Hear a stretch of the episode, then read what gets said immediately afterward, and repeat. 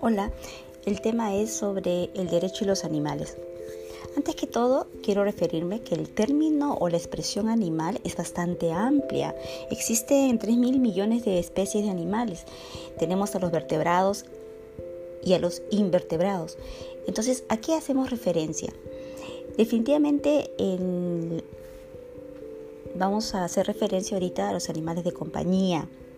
Los animales de compañía son aquellos animales que forman parte de la especie animales domésticos.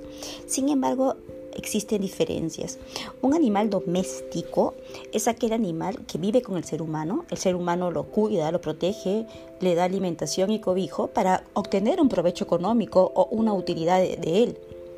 Mientras que el animal de compañía, como su nombre lo dice, sirve de acompañamiento al ser humano, pero el ser humano también